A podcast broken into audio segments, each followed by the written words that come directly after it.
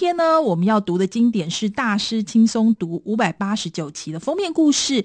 这本经典名字叫做《可口设计可乐商机》，它的英文名字是 Design to Grow，是让企业又大又灵活的成长模式。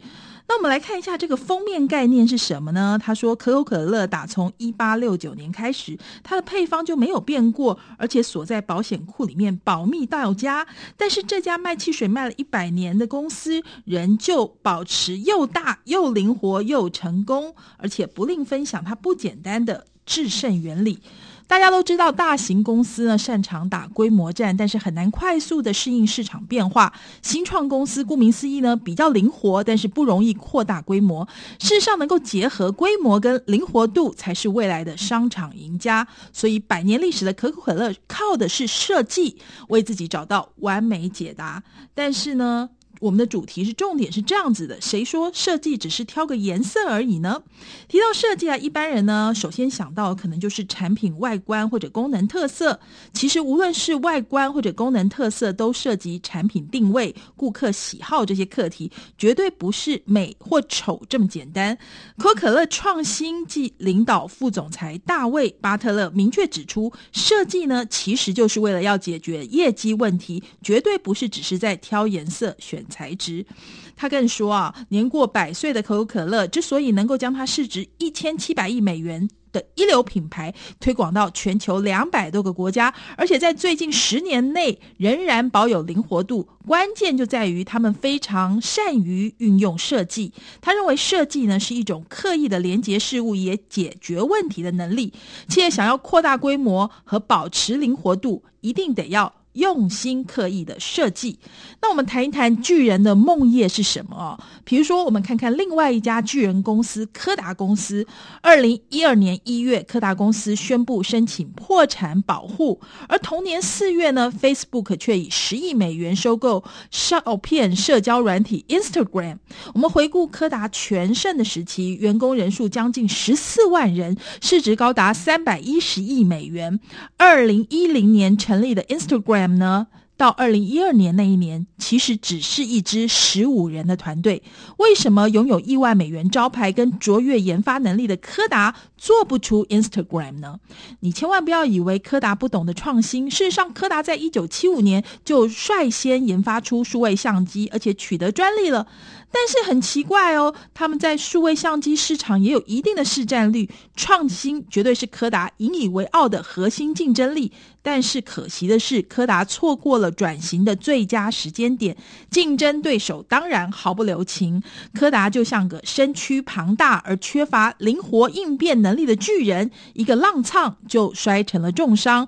这也成为所有大型企业永不终止的梦魇。所以，我们就要问自己了：你为谁创新？为谁设计？同样超过百年历史的可口可乐呢，是如何面临巨人最苦恼的问题呢？可口可乐是一八九二年成立的，时间略晚于柯达，同样也面临规模跟灵活度的挑战。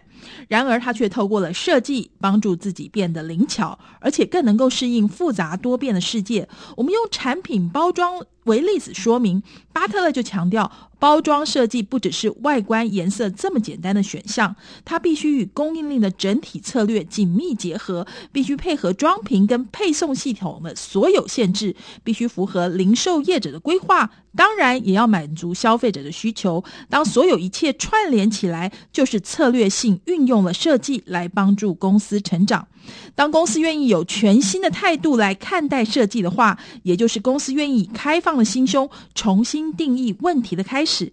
柯达忽略的不是创新的技术研发，而是创新的使用者需求。他看见自己在传统胶片业务的巨额投资，却没有看见 Instagram 所看见的使用者需求。在今天这个时代，大型企业可以说是危机四伏的，但是小型的新创公司也不轻松，因为善于应变却迟迟无法扩大规模也是问题。巴特勒在书中呢，就用浅显的设计原理来揭示企业追求又大又灵活的可可行模式，应该可以为您带来一些启发。我们来看一下如何为规模而设计。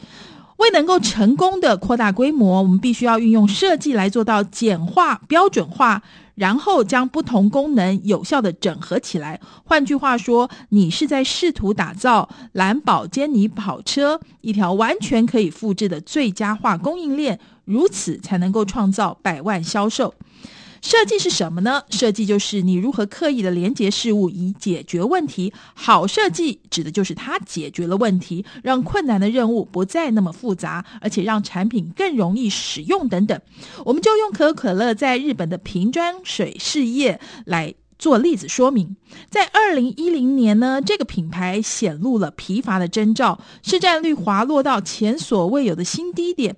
为了振衰起弊，可口可乐日本分公司于是呢就召集了一支跨部门的团队，彻底改造这个瓶装水品牌的营运模式。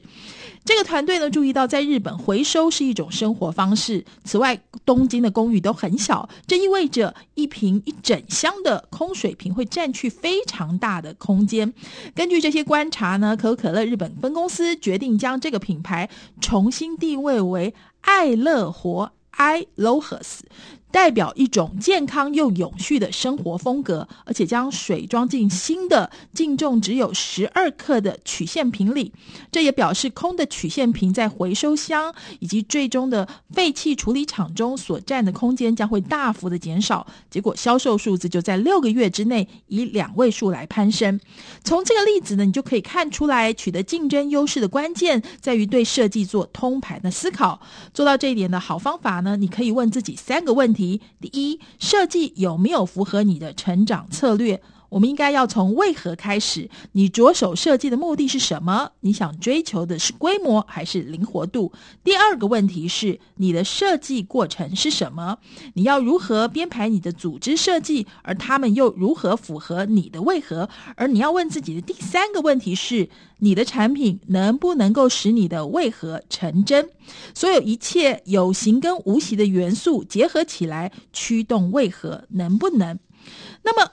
设计如何创造出规模呢？简单的说，规模呢，就是以更少的质料或者获利增加数量的能力。扩大规模向来是所有新创事业的挑战，包括产品跟可获利的商业模式都是。如果扩大规模是你的为何，如何达成它，就是设计你的业务的每个过程，让他们达到最佳化，而且被完美的执行。你的目标应该是要打造一条完美的供应链。如果你想要的话，就打造一辆。蓝宝坚尼跑车，然后可以扩增跟复制，扩大规模代表你终止转变。替代或实验，取而代之是把心力放在尽可能的制造跟行销更多产品上面。这跟大多数新创事业所做的事有很大的差异。规模背后的实际驱动力呢，是标准，标准可以让每个人达成共识，不断反复做同样的事。设计跟创造健全的标准，向来会衍生出同样的两件事。第一件事是你会开始顾虑枝微末节，你会把所有一切简化，直到找出最少量的元素，然后。用它们作为你的公分母，你要找出过去行得通的模式，以及你想让它们一再发生的元素。第二件事呢是，然后再让每个人很容易做对的事情，透过创造工具、打造系统跟过程，让每个人都能够妥善运用。由于标准化运作的格外出色，可口可乐因而能够在数年内就跃升为百万品牌。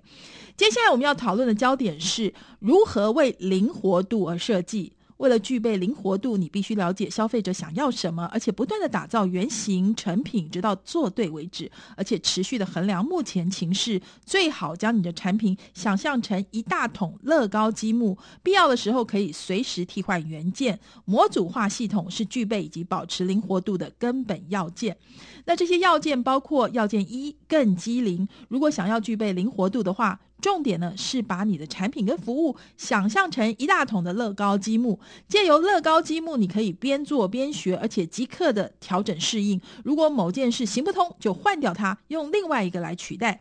如果你仔细观察大多数公司的传统研发方式，你会发现呢，总是会有某个人或者是一位资深的经理爱上了某项解决方案，然后费尽心思呢要让他获得支持。但是麻烦在于没有人能够验证这个问题，因为他。他很可能只迎合了极少数的顾客。新创公司呢，完全不会这么做，因为他们没有余裕或者资源做那样的事。相反的，新创公司会去了解顾客所面临的问题，而且越恼人呢越好。之后他们就开始研拟解决问题的方法。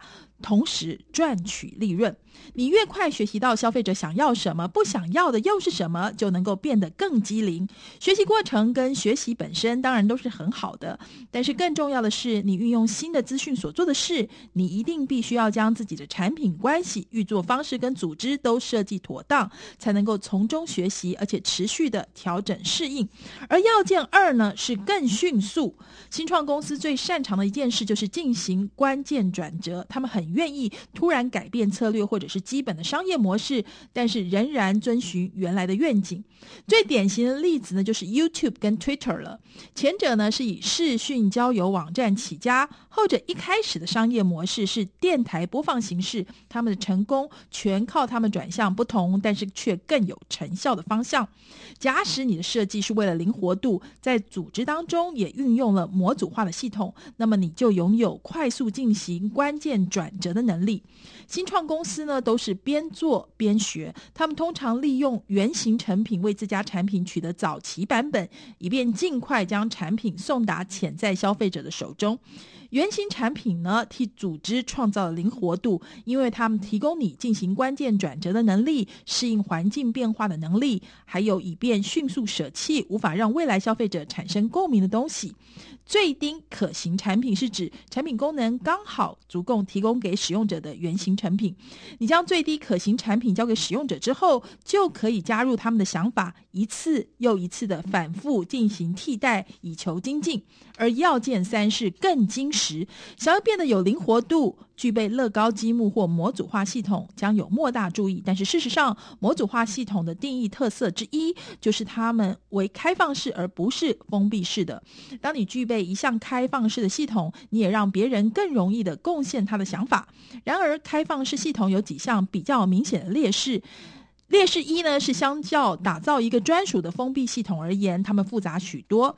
再来呢，为了让开放系统能够运作，你必须要激励人们贡献自己的心力，还有开放式系统总是会有点乱糟糟的，因此很容易产生谬误，事情也很容易出错。另外呢，你必须要设计好样板、指南跟工具，让人们以有系统的方式创造价值，而不只是允许他们各行其道。开放式系统的确很棒，但是你在使用的时候必须小心谨慎，否则一不小心很容易流于白白浪费资源，又一事无成。